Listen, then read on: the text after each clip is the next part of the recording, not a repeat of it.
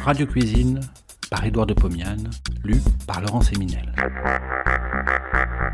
De 1923 à 1929, Édouard de Pomiane présente, tous les vendredis soirs sur Radio Paris, ce qui fut sans doute la première émission culinaire radiophonique. Cela s'appelait Radio Cuisine. Près d'un siècle plus tard, nous donnons à réentendre ces quelques 200 chroniques qui firent la joie des auditeurs de l'époque. Cette semaine, canetons et canards. Un caneton est un jeune canard. Monsieur de la Palisse en aurait dit autant. Mais Monsieur de la Palisse ne nous aurait peut-être pas appris à quel moment le caneton devient canard.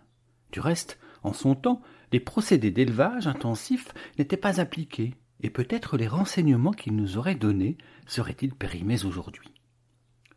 Le caneton, élevé avec science, se métamorphose vers la sixième semaine de sa vie. À deux mois et demi, son duvet se transforme en plumage. Alors, le caneton mâle se met à regarder les petites cannes avec un œil moins indifférent. Il devient canard.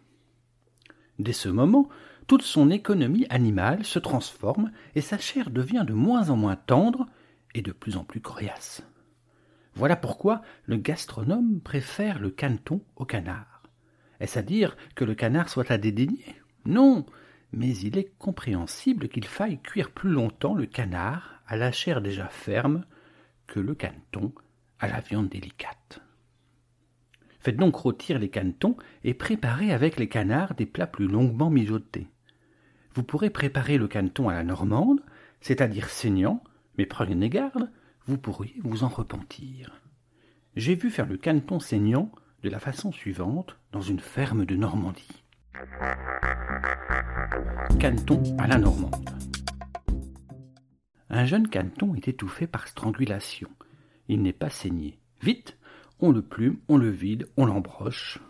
On enflamme un balai de genêt et on expose le volatile à ce brasier. Le caneton prend couleur, cuit en surface, le feu s'éteint. On laisse le canard à la chaleur des brindilles en ignition. Un quart d'heure vient de passer.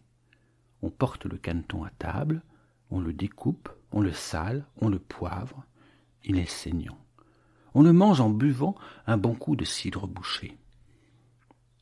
Discussion. Pendant l'agonie du canard, des microbes contenus dans l'intestin passent dans le sang. Ils y restent puisque l'animal n'est pas saigné.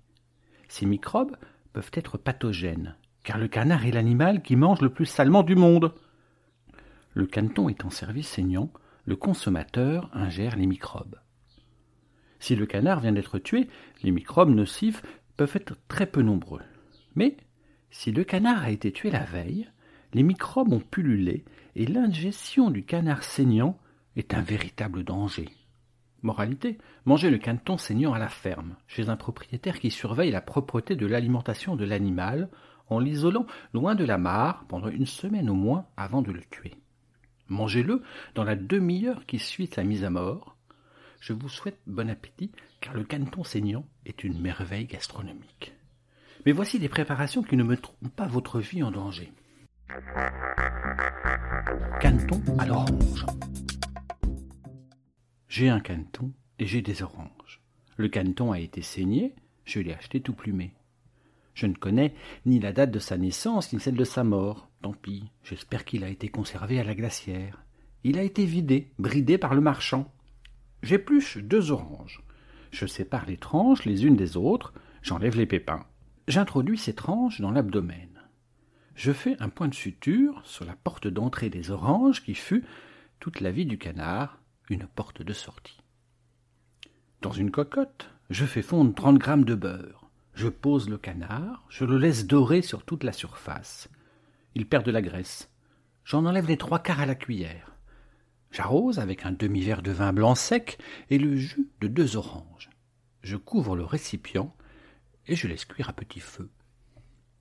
Ceci fait, j'enlève la partie blanche de la peau d'une des oranges, je hache très menu le zeste, J'en ajoute la moitié dans la cocotte.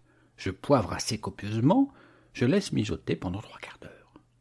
J'explore la chair avec les pointes d'une fourchette. Celle-ci pénètre facilement, le caneton est cuit. Le jus n'est pas très abondant. J'ajoute un peu d'eau bouillante. Je mélange, je laisse bouillir, je sers. Je découpe et donne à chacun sa part de caneton, de sauce et de quartier d'orange. Mais je vous avertis, il y en a à peine pour quatre personnes. C'est une préparation à la mode. Elle vaut ce que vaut la mode. Mais voilà qui est mieux. Caneton au cervelas.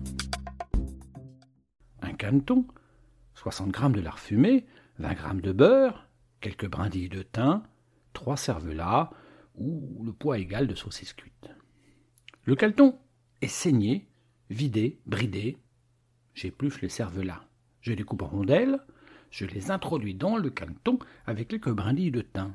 Je suture. Dans une cocotte en fonte, je fais fondre le beurre. Je fais dorer le caneton. J'ajoute le lard coupé en dés. Je le laisse fondre. J'ajoute un demi-verre de vin blanc. Je ne sale pas, car j'ignore la salure du lard. Je ne poivre pas, je couvre, et je laisse cuire une demi-heure à trois quarts d'heure. Je goûte le jus, je rectifie le sel, je porte à table. Je me mets en face du vieil ami que j'ai invité à manger le caneton. Il ne reste rien après un quart d'heure. Du caneton, pas de l'ami. Ah, j'oubliais, une bonne bouteille de Bourgogne. Canard au navet. J'ai un vieux canard et un kilo de jeunes navets. J'ai acheté le canard avec son cou et sa tête. Je coupe le cou et retourne la peau, je la garde. Je découpe le canard en huit morceaux. Je hache à la machine le foie et le cœur, je prends cent grammes de mie de pain rassis, je la mouille avec du lait et l'exprime. Dans une petite terrine, je malaxe la mie de pain avec le foie, trois échalotes hachées, deux cuillères de beurre fondu et un jaune d'œuf cru. Je sale, je poivre. Je bourre la peau du coude avec cette farce. Je lis cette peau aux deux bouts. Je confectionne ainsi une sorte de saucisse. Dans une cocotte de fonte, je fais fumer quarante grammes de beurre. Je fais dorer les morceaux de canard. C'est long. J'élimine la moitié de la graisse.